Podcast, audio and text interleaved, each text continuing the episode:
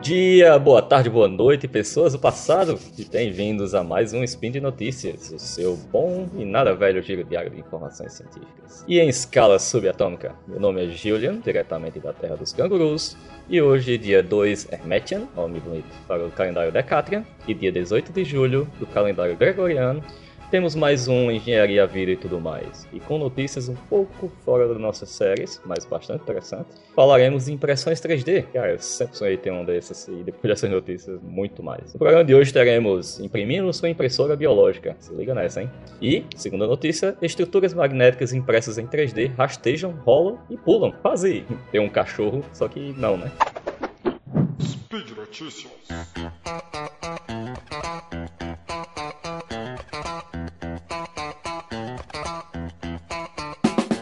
E no clima de faça você mesmo, temos a primeira notícia publicada no site sciencedaily.com no dia 27 de março de 2018, baseada em publicações da College of University e da Carnegie Mellon University, na edição de abril do jornal Hardware X.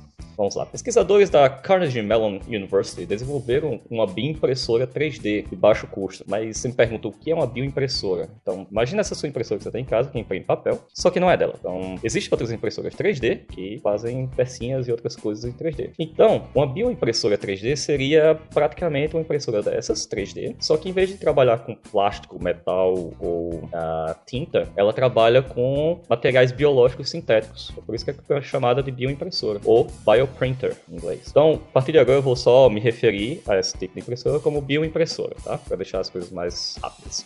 Então, como que eles fizeram isso? Eles modificaram a impressora 3D normal, essas que você compra e tem em casa, e liberaram os designs como código aberto, tipo o Google tem um código aberto, você pode ir lá e modificar do jeito que você quiser. Então, eles simplesmente eles liberaram a pesquisa aí para quem quiser trabalhar com ela. Mas como assim? Você trabalha, faz toda a sua pesquisa e libera para todo mundo trabalhar com ela. Então, é isso mesmo que vocês escutaram. Eles publicaram um artigo na revista Hardware X que contém informações completas e detalhadas para imprimir e instalar a extrusora de grande volume, e é conhecida do inglês LVE, então também eu só vou me referir a ela como a LVE, que é a extrusora de grande volume, baseada em uma seringa para modificar qualquer impressora comercial normal dessa que você tem em casa. Tudo liberado. Você pode ir lá no link do, do Spin, vai ter o link para o artigo, se você quiser imprimir sua própria impressora e já tiver a impressora 3D em casa, fica à vontade, tem todos os detalhes lá, mas vai precisar saber falar um pouquinho de inglês, tá? E antes de continuar, eu citei que é baseado numa extrusora, então deixa eu explicar também um pouquinho o que é uma extrusora.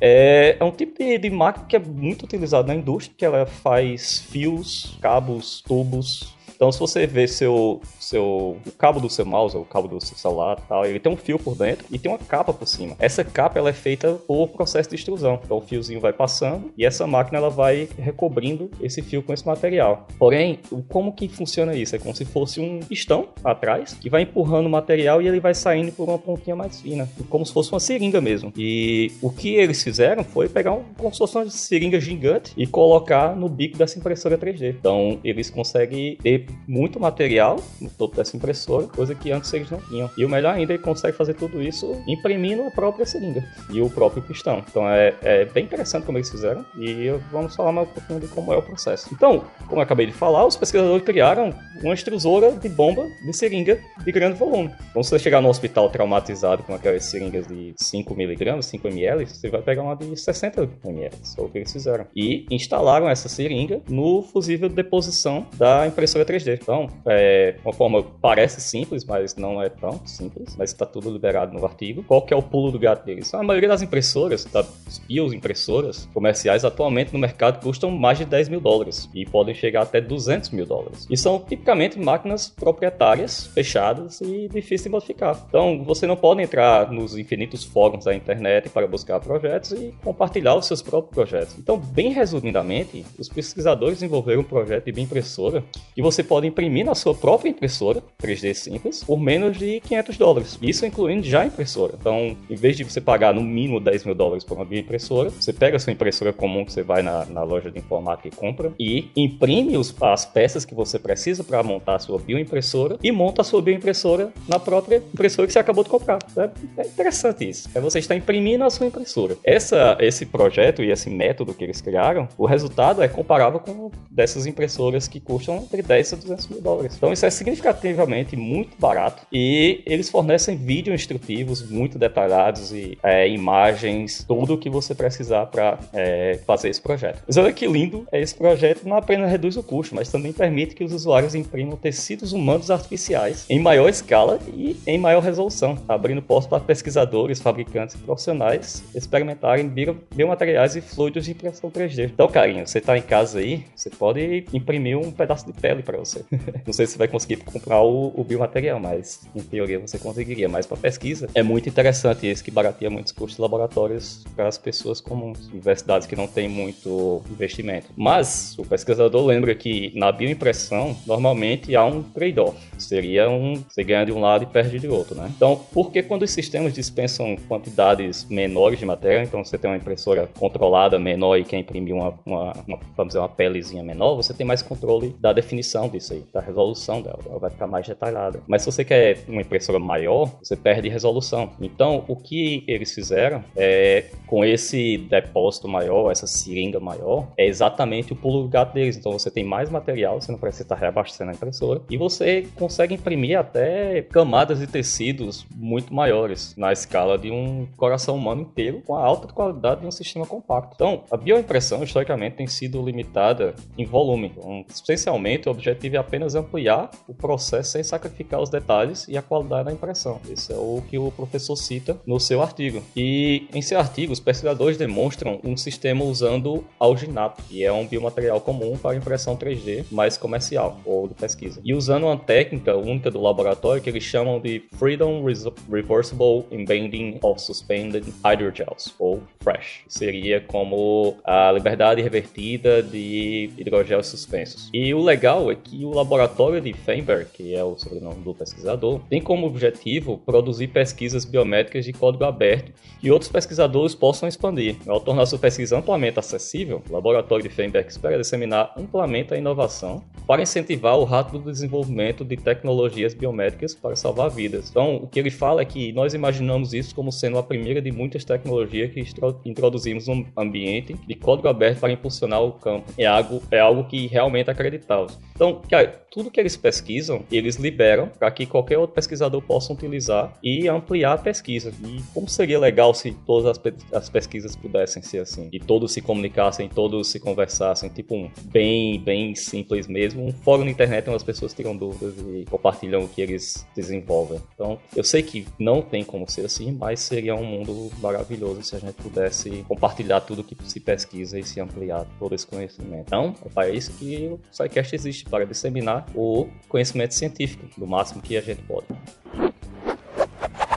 E chegando na nossa segunda notícia, e continuando no clima de brincar de Todo-Poderoso em casa, temos nossa segunda notícia publicada no dia 13 de junho de 2018, também no site ScienceDaily.com e na revista Nature, mas dessa vez baseada em publicações da MIT, então não sei pronunciar Massachusetts, muito legal como a galera pronuncia, mas é o MIT, o famoso MIT. Então é, essa segunda notícia é bem interessante, bem legal, eu achei muito, é, lembrou muito minha infância, que eu acho que vocês, na infância, vocês já brincaram com um imã em cima do, da mesa e outro por baixo e ficar mexendo esse imã de um lado pro outro, ou ficar mesmo brincando com, com imãs, um movendo o outro. Então, nessa segunda notícia, os engenheiros criaram estruturas flexíveis impressas em 3D, cujos movimentos podem ser controlados com uma onda de um imã, como fazíamos na infância ou como marionetes sem corda. Então, uh, mas a coisa não é tão simples, né? Não é tão simples quanto brincar com imã na mesa. Então, a coleção de estruturas que podem ser manipuladas magneticamente inclui um anel liso que se enruga. Então, imagine se o anel que está no seu dedo, você pode imaginar se ele fechando com ação magnética. Um tubo que se fecha, então a mesma coisa, você pega uma mangueira e você aperta ela, só que tudo isso controlado magneticamente. Uma folha que se dobra e um agarrador, semelhante a uma aranha ou uma mão, que pode rastejar, rolar, pular e fechar rápido o suficiente para agarrar uma bola que está passando pela frente. Lembre-se, tudo isso controlado magneticamente. Nada de controlador eletrônico, fios, cabos, nada, só campo magnético. E uma dessas estruturas pode até ser direcionada a se enrolar em torno de uma pílula e ser levada de um lado ao outro da mesa, como você fazia antes, só que em vez de ser só um pedacinho de imã, é uma estrutura que ela se fecha ao redor de uma pílula e você move ela de um lado ao outro da mesa. Cara, olha que maluco isso, é como se fosse um robô que não é robô, ou um robô que não tem nada eletrônico, é unicamente um campo magnético que você controla ele. Só que a estrutura em si é toda pensada para que ela se mova como você quer, de acordo com o campo magnético que você vai colocar nela. Então, os pesquisadores fabricaram cada estrutura a partir de um novo tipo de tinta compatível com impressoras 3D e eles meio que misturaram com minúsculas partículas magnéticas. E qual o pulo do gato? Então, eles instalaram um eletroímã ao redor do bocal de impressão de impressora TG. Tipo, lembra aquela como funciona a extrusora, que tem um pistão e a boquinha da seringa e tal, e da cola quente, mesmo funciona do mesmo princípio. É como se você colocasse um imã ao redor da ponta da seringa. E esse imã possibilita ajustar a orientação das partículas magnéticas em uma área específica. Então você vai é, injetando e esse imã vai guiando os polos desse, dessas partículas magnéticas. Então altera a direção do ímã que circunda o bico da impressão, você altera o, a direção do polo magnético também, do material que está sendo impresso. Então seria como se você falasse para a impressora, ó, oh, imprime essa parte com o polo positivo apontando para o norte e agora imprime essa outra parte com o polo negativo apontando para a esquerda e agora você imprime essa outra parte com polo positivo apontando para baixo e por aí vai, você vai mudando a posição desse ímã que está no bico da, da, da, impressora e você vai guiando o polo do material que está sendo impresso. Então, o professor Joai Zhou disse que a técnica do grupo pode ser usada para fabricar dispositivos biométricos controlados magneticamente. Por exemplo, colocar uma estrutura em torno de um vaso sanguíneo para controlar o bombeamento de sangue, marca-passo, seria, talvez? Ou usar um imã para guiar um dispositivo através do trato gastrointestinal para tirar imagens, ou extrair amostra de tecido, limpar o bloqueio, ou entregar certas drogas em uma localização específica. Você pode projetar, simular e apenas depois imprimir o que é, você deseja, com a função específica que você deseja. Mas impressão no 3D não é novidade, a gente já vem falando disso e se você for na loja de produtos de internet, na internet mesmo você consegue comprar impressoras 3D hoje bem barato. E materiais que mudam de forma por influência do meio também não é novidade. Por exemplo, se você usa lente em contato, você provavelmente usa uma lente de hidrogel e ela, ah, de acordo com a temperatura ou pH, ela muda de forma. Também temos plásticos que deformam com calor ou com a luz, temos cristais líquidos como a tela do seu celular que reage a impulsos elétricos e a, a luz também, e metais que deformam com temperatura também. Uh, mas todos esses materiais demoram para responder aos estímulos e, e, mudar de forma. Então, eles levam de minutos até horas. Além de, no caso dos explosivos acionados por líquido, líquido ou gás requerem tubos e bombas para controlá-los, o tornando inviável para controle remoto, inclusive no, no, corpo humano, que é o que a gente tem hoje para fazer o exame é, endogástrico. Você põe uma câmera que vai até seu estômago, então não é um controle remoto. Imagina você tirasse toda essa mangueira, botar sua câmera lá, tirasse as fotos que você quisesse e depois trouxesse ela de volta, tudo remotamente. Seria muito menos doloroso para o paciente. Então, outras empresas e pesquisadores já até fabricaram materiais magneticamente ativados, mas com movimentos relativamente simples, nada complexo e geralmente utilizando utilizando polímeros e esferas magnéticas, geralmente de orientação única. Tipo, ele só podia esticar ou comprimir, que é muito mais simples do que o que eles estão propondo. Mas você deve estar se perguntando por que, que dessa pesquisa ser tão legal. Então, mais uma vez, o lugar dessa pesquisa, ou dessa nova técnica, está no material utilizado, que é uma tinta, logo maleável, e as partículas magnéticas, que são micropartículas ou mini partículas magnéticas. E também, muito importante, o processo de impressão 3D, que pode ser em formatos complexos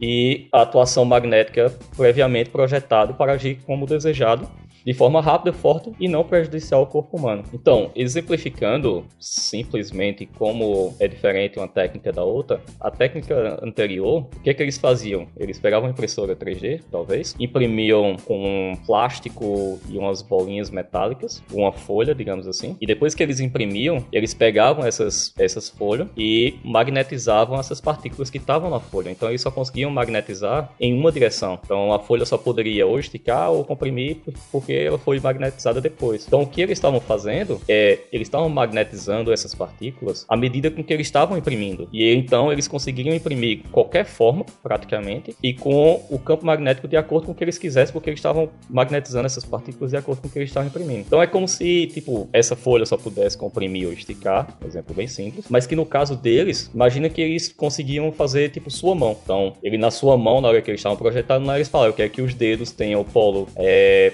positivo apontando para você, no caso você está olhando para as costas da sua mão, você tem o polo positivo apontando para você nos dedos e o polo negativo nas costas da sua mão. Então você vem lá com, depois você imprime faz tudo, você chega com um pedaço de imã nas costas da sua mão, o que é que vai acontecer? O polo positivo vai ser afastado, então você vai fechar a mão, enquanto as costas da sua mão vai ser atraída pelo imã. Então meio que o efeito magnético vai forçar você a fechar a sua mão. Então é um movimento muito mais complexo do que só o stick e comprime que era feito anteriormente. Mas a pesquisa deles não para por aí. A equipe também desenvolveu um modelo físico que prevê como a estrutura impressa se deformará sob o campo magnético. Dada a elasticidade do material impresso, o padrão do domínio em uma estrutura e a maneira pela qual o campo magnético externo é aplicado. Então, o modelo pode prever a maneira como a estrutura geral se deforma ou se move, e esse modelo físico matemático de simulação do computador é, foi comprovado com as estruturas que eles mesmos imprimiram. Então, eles viram que o, o modelo matemático estava bem representativo com o que eles realmente estavam vendo nas peças físicas. Então, o que, que eles fizeram? Mais uma vez, eles liberaram toda essa pesquisa para quem quisesse utilizar. Então, eles desenvolveram uma plataforma de impressão em um modelo preditivo para qualquer pessoa utilizar. Então, você pode simplesmente brincar, projetar, tipo AutoCAD da vida, projeta sua estrutura, avalia como ela deve se comportar, vê se é realmente como você quer que ela se comporte, e só então você vai imprimir. Então você tem um baixo custo, já que você não precisa estar imprimindo, imprimindo tudo que você estuda, então você só imprime quando você realmente tem certeza que é aquilo que você quer. E o pesquisador ainda completa que, com um pouco mais de estudo e pessoas trabalhando com esse método, eles podem chegar até a estruturas muito mais complexas complexas, que seria como um robô mesmo, com várias, vários campos magnéticos e várias formas de movimentação, bem mais complexo do que o que eles pesquisaram e demonstraram. Então, pensemos no futuro. E, cara, finalizando aqui, como vocês podem ver, a impressão 3D está só engateando. Então, isso aqui só são duas notícias sobre impressão 3D. Hoje em dia a gente já tem peças de avião sendo montadas com impressão 3D, carro sendo completamente produzido com impressão 3D. É, então, centenas, milhares de outras aplicações. Eu, na minha humilde opinião, eu vejo a impressão 3D como o que a biologia, a genética vê o CRISPR para eles. Então, tem muito potencial e a gente ainda só está engateando nisso. Então, cara, espero muito futuro, eu quero ver como a gente vai fazer 3D. Tem, tem, tem muito potencial isso. E por hoje é só, pessoal, e Antes de mais nada, ou antes de tudo, ou fim de tudo, desculpa a voz tremida, mas é que aqui tá 3 graus e tive que desligar o aquecedor para não fazer barulho na gravação, então vai minhas desculpas. E lembra a todos que os links comentados estão no post, inclusive o artigo completo com todos os detalhes de como criar aquela sua bioimpressora, como imprimir a sua bioimpressora. Vai lá no post, tá lá, faz o download, dá uma olhada, muito legal, tem muitos vídeos, muitos, muitas imagens, é muito legal mesmo. Também deixe seu comentário, elogio, crítica ou dicas da nossa linda engenharia para que seja comentada aqui no Spin. Lembro ainda que esse podcast só é possível acontecer por conta do seu apoio, do nosso apoio, no patronato do SciCast, tanto no Patreon quanto no Padrim e agora no PicPay, que, fiquei sabendo, é o melhor de todos, porém não consigo usar porque não aceita fora do país. Mas tudo bem, vamos lá pessoal, apoiem, é muito legal e a gente vai conseguir trazer ciência para vocês todos os dias, como nós viemos fazendo. Assim como esses dois pesquisadores que abriram suas pesquisas para o mundo, para quem quiser utilizar e melhorar, melhorar. Então, vamos lá pessoal, grande abraço a todos todos e até amanhã.